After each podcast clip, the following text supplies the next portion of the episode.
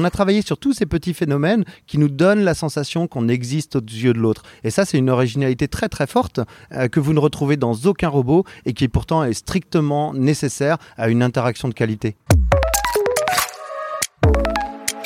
Il se déplace sur une grosse boule, un peu comme BB-8 dans Star Wars. Il peut porter certains objets grâce à des pinces au bout des bras. Il n'est pas très grand, à peine 1m20. Il s'appelle Miroki. Miroki a été développé par une société qui s'appelle Enchanted Tools, créée à Paris, par des anciens de la société Aldébaran, maison mère euh, du petit robot Pepper. Alors à quoi peut servir un robot comme ça? Dans combien de temps sera-t-il réellement opérationnel? Et pourquoi est-ce que c'est important de faire des robots sympathiques? Pour répondre à ces questions, j'ai rencontré l'un des papas de Miroki. Bonjour Jérôme Monceau. Bonjour. Alors vous êtes le fondateur de la société Enchanted Tools et on va donc parler de ce robot étonnant euh, qui est devant nous, un robot qui fait, il fait quelle taille? Il fait 1m23. Il est très sympathique, il a une bouille euh, rieuse euh, hein, qui est simulée par un écran sur, sur sa tête ronde. Comment est-ce qu'on peut le décrire ce robot? Mhm. Alors c'est un robot euh, sympa déjà, mais on a beaucoup travaillé sur des principes d'apparence de vie. C'est-à-dire comment, vous voyez là on est en interaction tous les deux, je vous regarde dans les yeux, vous souriez, je souris, vous bougez un peu la tête, je vais le faire aussi d'une certaine façon, pas exactement la même que la vôtre. Et on a travaillé sur tous ces petits phénomènes qui nous donnent la sensation qu'on existe aux yeux de l'autre. Et ça c'est une originalité très très forte euh, que vous ne retrouvez dans aucun robot et qui pourtant est strictement nécessaire à une interaction de qualité. Il faut dire que vous venez d'une société française spécialisée et qui avait euh, déjà de belles choses à son actif. C'est l'entreprise Aldébaran euh, qui avait créé le robot Pepper, voilà, qui aujourd'hui est parti vers d'autres cieux, hein, du côté du Japon notamment. donc vous avez une vraie expertise et c'est ça que vous avez voulu, ce sur quoi vous avez voulu capitaliser. Oui, exactement. Alors j'ai participé à la fondation d'Aldébaran Robotique et puis après j'ai porté le, développement du robot Nao et surtout du robot Pepper euh, dans des échelles industrielles importantes. On était 500 euh, personnes. Moi j'étais amené à coordonner 300 euh, personnes sur du hardware et, du software à la fin de mon activité là-bas. Et, Pepper c'est un super robot parce que ça a permis aux gens de rencontrer pour la première fois des robots et puis satisfaire un peu si vous voulez ce fantasme. Mais c'est un robot qui n'a pas réussi à s'installer dans un usage quotidien. Donc moi mon enjeu à la fin de ce robot là c'était justement de d'apprendre de tout ce qu'on avait vu, la qualité de l'interaction, comment on fait pour qu'ils prennent des objets, pour qu'ils soient utiles au quotidien, et comment on fait pour qu'ils se déplacent bien dans un environnement social. Apprendre de tout ça, rebâtir complètement un robot et recommencer from scratch depuis le début en créant une entreprise, en créant euh, euh, le robot euh, pour, pour aller ben, justement porter encore cet espoir, aller un petit peu plus loin dans ce que peut être ces robots si particuliers que sont les robots humanoïdes. Alors que peut-il faire ce robot concrètement? Alors, il y a deux, deux grandes fonctions. Euh, il y a une fonction, on va dire, rationnelle et une fonction irrationnelle. La fonction rationnelle, c'est du déplacement automatique d'objets en milieu social. Donc, vous avez vu les robots euh, d'Amazon dans les hangars qui déplacent automatiquement des armoires ou des objets. Ils le font alors qu'il n'y a personne autour. Et pourtant, c'est super efficace. Ça, ça rend l'outil très robuste et très traçable. On sait ce qui s'est passé. Eh bien, toutes ces techniques-là, si on était capable de les appliquer dans des endroits où les gens travaillent vraiment, je veux dire, vous, moi, nos, nos parents, nos sœurs, nos oncles, etc. Euh, comme un hôpital, comme une maison de retraite, comme une clinique, comme un restaurant, un bar, etc. Eh bien, on arriverait à les aider euh, dans leur quotidien, sachant que la pénibilité et les horaires horribles et, tout ce qui va pas bien avec ces métiers-là sont souvent associés à des organisations dépendantes du déplacement d'objets. Donc c'est pour ça que c'est important de le rendre sympathique, euh, convivial. On peut, on peut aussi même le bouger presque comme un meuble. Oui, alors c'est vrai. Alors la deuxième fonction dont je vous parlais tout à l'heure, c'est c'est pas une fonction euh, donc déplacement d'objets à proprement parler, c'est une fonction d'apporter du merveilleux dans le quotidien. Voilà, c'est un truc qui m'est cher. Vous savez que dans un hôpital, c'est pas tout le temps merveilleux. Il y a des tonnes de trucs qui se passent qui sont pas euh, cool quoi dans, dans un hôpital. Et si on peut ramener un sourire, si on peut ramener un espoir dans ces endroits-là avec un petit personnage qui tout droit sorti d'un dessin animé vient euh, dans le monde où on habite réaliser une fonction pour laquelle il est utile et qui justifie son achat, mais en même temps de nous ramener un peu, un peu de merveilleux, eh bien c'est bien.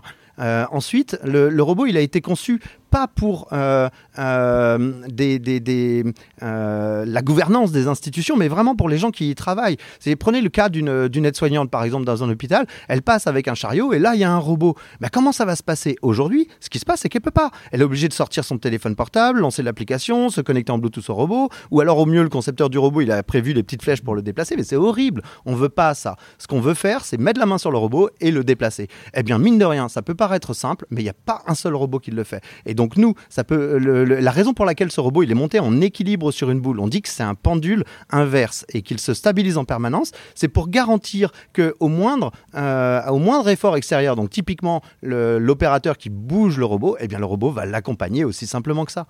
Justement, ce système de boule là, qui est assez, euh, on n'a jamais vu ça jusqu'à présent. Il est en équilibre sur sa boule euh, grâce à un système gyroscopique, j'imagine?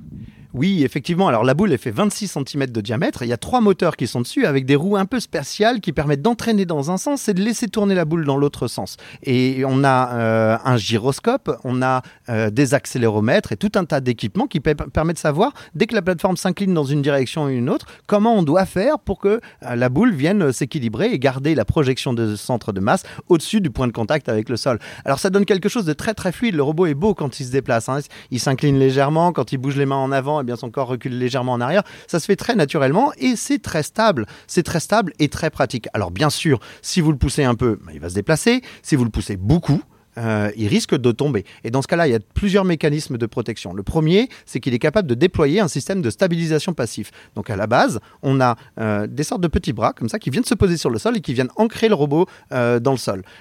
mais si vous le poussez encore plus fort, eh ben, évidemment, il va tomber. Il faudra pousser fort quand même, hein. mais il va tomber. Et donc dans ce cas-là, toutes les coques qui sont son revêtement sont pas faites en plastique comme vous voyez encore une fois sur la plupart des robots. Elles sont faites en, en matière souple qui permettent d'encaisser, de dissiper l'énergie d'impact. Donc, c'est-à-dire quand le robot va toucher le sol, eh bien, l'énergie de l'impact va se diffuser dans les coques qui sont là. On envisage même de mettre des airbags à deux trois moments, des airbags qui se rechargent tout seuls euh, à deux trois endroits pour protéger à la fois l'environnement et en même temps le robot lui-même, évidemment. Alors c'est formidable parce que quand on voit un petit robot comme ça, on a plein de questions, plein de questions à vous poser sur le fonctionnement, sur le, les fonctions, etc. Alors par exemple, sur ce qu'il peut faire. Vous avez dit à l'hôpital, il est, il est plus agréable, plus souriant, etc. Mais ce qui peut se rendre utile également ah oui, oui, oui. Euh, alors, pour le design de ce robot-là, on a choisi d'aborder le robot avec trois simplifications radicales. La première simplification, c'est si j'ai besoin de le bouger, je le bouge. Alors, c'est complexe pour nous les ingénieurs, parce que du coup, il a fallu qu'on invente plein de trucs, ce pendule inverse, etc. Mais euh, le résultat, c'est que c'est hyper simple. La deuxième simplification, c'est que le robot, il ne prend pas n'importe quel objet. Vous savez, à chaque fois qu'il y a des gens qui font des, robots humanoïdes, ils vous vendent l'idée que le robot, il est capable de prendre n'importe quoi. Euh, prendre euh, le, votre café brûlant sur la table, euh, prendre la bouteille d'eau qui est restée ouverte, prendre, je sais pas, le, vase qui est pas vide, etc. Et en fait, il y a des objets que vous voulez bien qu'il prenne, mais il y a des objets que vous voulez certainement pas qu'il prenne. Surtout si vous savez qu'il n'y arrivera que 70% du temps. donc, pour moi, la saisie d'objets quelconques est une surpromesse. C'est de la poudre aux yeux qu'on envoie, euh, qu'on envoie aux gens. Donc nous, on a décidé, en simplification radicale, de ne prendre que des objets qui sont dédiés. C'est-à-dire, c'est une petite poignée. Euh, cette poignée, elle s'attache à un plateau, à un panier, euh, à, un chariot et à plein d'autres accessoires. Ça peut être des capteurs, ça peut être des jouets, j'en sais rien, une fleur. et, le robot ne peut prendre que ça. Alors, c'est simplificateur pour le robot, évidemment, parce que du coup, on sait qu'on peut prendre cet objet-là, donc on va y arriver 100% du temps, mais c'est simplificateur aussi pour l'utiliser parce que du coup, lui, quand il regarde son environnement, il sait quels sont les objets qui vont être amenés à se déplacer, d'une part, et d'autre part, il peut faire ce qu'on appelle de la programmation par interaction naturelle. Alors ça, c'est très simple. Hein. C'est, euh, imaginez-vous, vous êtes dans un contexte, vous avez une, euh, un panier qui est là, et, c'est, euh, je sais pas, le panier de bonbons. Donc vous dites au robot, ça, c'est le panier de bonbons. Donc lui, il va se, souvenir que la poignée là, c'est la poignée du panier de bonbons. Et après, vous allez pouvoir le configurer autour de ça. Vous allez lui dire, tous les jours à 17h, je veux que tu mettes le panier de bonbons euh, dans la chambre de euh, David. Voilà, vous dites ça, et eh bien tous les jours, le robot, il essaiera de trouver la poignée qui va bien pour euh, la prendre, donc en l'occurrence le panier, et puis ensuite la déplacer dans la chambre de David. Et donc l'idée, c'est que les, aides-soignantes, les infirmières et tout le personnel d'un hôpital, mais pas seulement, hein, j'ai dit restaurant, etc., puissent eux-mêmes configurer le comportement de la machine à partir d'ordres simplement constitués.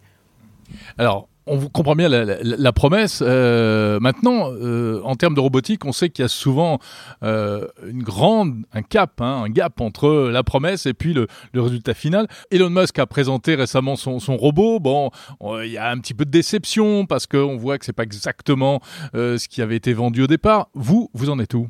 Ouais, alors la surpromesse dans le cadre de la robotique humanoïde, euh, il suffit pas d'en faire pour, euh, pour en faire si vous voulez, parce que la forme même induit un espoir d'usage que le robot n'est pas capable d'atteindre. Et donc c'est pour ça que tous les gens qui font des robots hyper réalistes, à la limite avec des pots, ça c'est horrible, euh, qui font ce genre de choses, ils, ils tombent dans l'écueil de cette surpromesse, qu'ils le veuillent ou non. Nous, ce qu'on a fait, c'est qu'on a basé le design de ce personnage sur des animaux sympas. Des... Il parle pas beaucoup d'ailleurs ce robot, il, il est pas tant dans, le, dans, dans sa compréhension du monde. Et d'ailleurs, il vient d'un autre monde. Il y a un film de dessin animé qui l'accompagne, qui l'explique bien. Il vient d'un autre monde qui n'est pas constitué comme le nôtre. Donc déjà, il y a ce, décalage par rapport à l'espèce humaine qui euh, invite à redistribuer les cartes de bah, qu'est-ce qu'il fait exactement? On ne sait pas, on va le découvrir. Euh, ensuite, comme je vous l'ai dit tout à l'heure, on a passé beaucoup de temps à justement ne pas tomber dans la surpromesse. Euh, donc ne pas promettre d'être capable d'aller n'importe où. Regardez, il a une boule. Il ne sera pas capable de monter les escaliers. Elon Musk, il vous dit que le robot qu'il a fait, il le fait pour monter des escaliers. Et je suis bien placé pour vous le dire. Des humanoïdes, j'en ai fait pas mal. Et la promesse, c'est ça. Bah nous, non, on veut déjà que le robot il soit utile dans un espace plat, ok, euh, s'il faut on en mettra d'autres. Déjà utile là, et, euh, ensuite on verra. Euh, déjà, résolvons ce problème. Pareil pour les objets, je vous ai dit, il prend pas n'importe quel objet. Et puis de la même manière, je vous promets pas comme, comme chat GPT que ce, robot il sera capable de parler de tout et n'importe quoi. Non, il sera capable de parler de poignées, il sera capable de parler de l'environnement et il sera capable de parler des gens. C'est à peu près, en fait, c'est tout ce qu'il peut faire et, pas plus. Euh, Jérôme Monceau, d'un point de vue technique, il y a encore plein de défis à relever, j'imagine. Ah oui, bah ça n'empêche pas que faire ces simplifications radicales que je vous mentionne euh, depuis tout à l'heure, c'est euh, parfois se confronter à des difficultés qui sont, euh, qui sont énormes, que les autres ne voient pas encore parce qu'ils ne sont pas vraiment dans, le, dans la réalité du déploiement. dans ma carrière, j'ai déployé des dizaines de milliers de robots, donc je sais ce que c'est que d'être dans la réalité face à, à des utilisateurs qui n'ont pas nécessairement compris ou un robot qui ne s'est pas nécessairement bien fait comprendre et, et ce que ça peut introduire comme risque industriel, comme, comme grande problématique et ça, ça c'est un vrai enjeu. Déjà rien que faire ça sur un périmètre fonctionnel limité et déterminé, c'est déjà un énorme enjeu. Il va falloir qu'on débarque des plastiques innovants. Il va falloir qu'on trouve des matériaux euh, euh, qui sont euh, qui, incluent une dimension écologique dans, dans le design. Il faut qu'on inclue des problématiques comme la réparabilité. Ça c'est un truc dans les robots, on s'en est jamais vraiment occupé, mais là maintenant ça devient important, notamment pour éviter le désastre écologique dans lequel on est en train de se précipiter, de démonter les bras, être capable de changer la boule, la nettoyer peut-être, c'est important. Et puis peut-être des choses beaucoup plus euh, triviales, je dirais, mais euh, des questions d'autonomie, de, perception euh, du monde extérieur, de la reconnaissance vocale, c'est pas si simple. Non, c'est pas si simple. Alors c'est vrai que c'est des, euh, des, technologies qui se sont rendues assez quotidiennes pour nous. La reconnaissance vocale, on l'utilise euh, dans nos téléphones ou dans les euh, smart speakers. Mais quand on a affaire à un robot qui bouge, qui lui-même génère son propre bruit, qui entend les bruits qui viennent d'un peu toutes les directions, vous pouvez être loin ou proche. Enfin voilà, il y a plein, plein de conditions différentes. Ça fait que l'implémentation déjà, elle est très différente des implémentations standards. Et ensuite, de toute façon, ça reste compliqué. Aller mettre des micros proches de coques plastiques qui résonnent, qui vibrent, avec des manipulations avec des, contacts qui se font avec l'extérieur, ça reste compliqué. Ça nous demande de débarquer des, algos pour certains qui existent. Et d'ailleurs, en France, là aussi, on a un savoir-faire qui est, est bon, euh, mais aussi d'en inventer, d'en créer des nouveaux et de se saisir des objets, des, outils qui ont bien changé là depuis une dizaine d'années entre tout ce que tout ce qui s'est passé avec le Deep Neural Network et tout ce qui se passe avec les GAN, donc les Generative Adversarial Network. Euh, c'est vraiment une redistribution des cartes complètes. Mais ça n'empêche que là, maintenant, euh, j'ai la conviction que cette forme de robotique si originale euh, que nous faisons, elle a la possibilité de venir parmi nous et d'exister à une grande échelle. Alors à quelle échéance? Il sera commercialisé quand et à quel prix? Vous le savez déjà?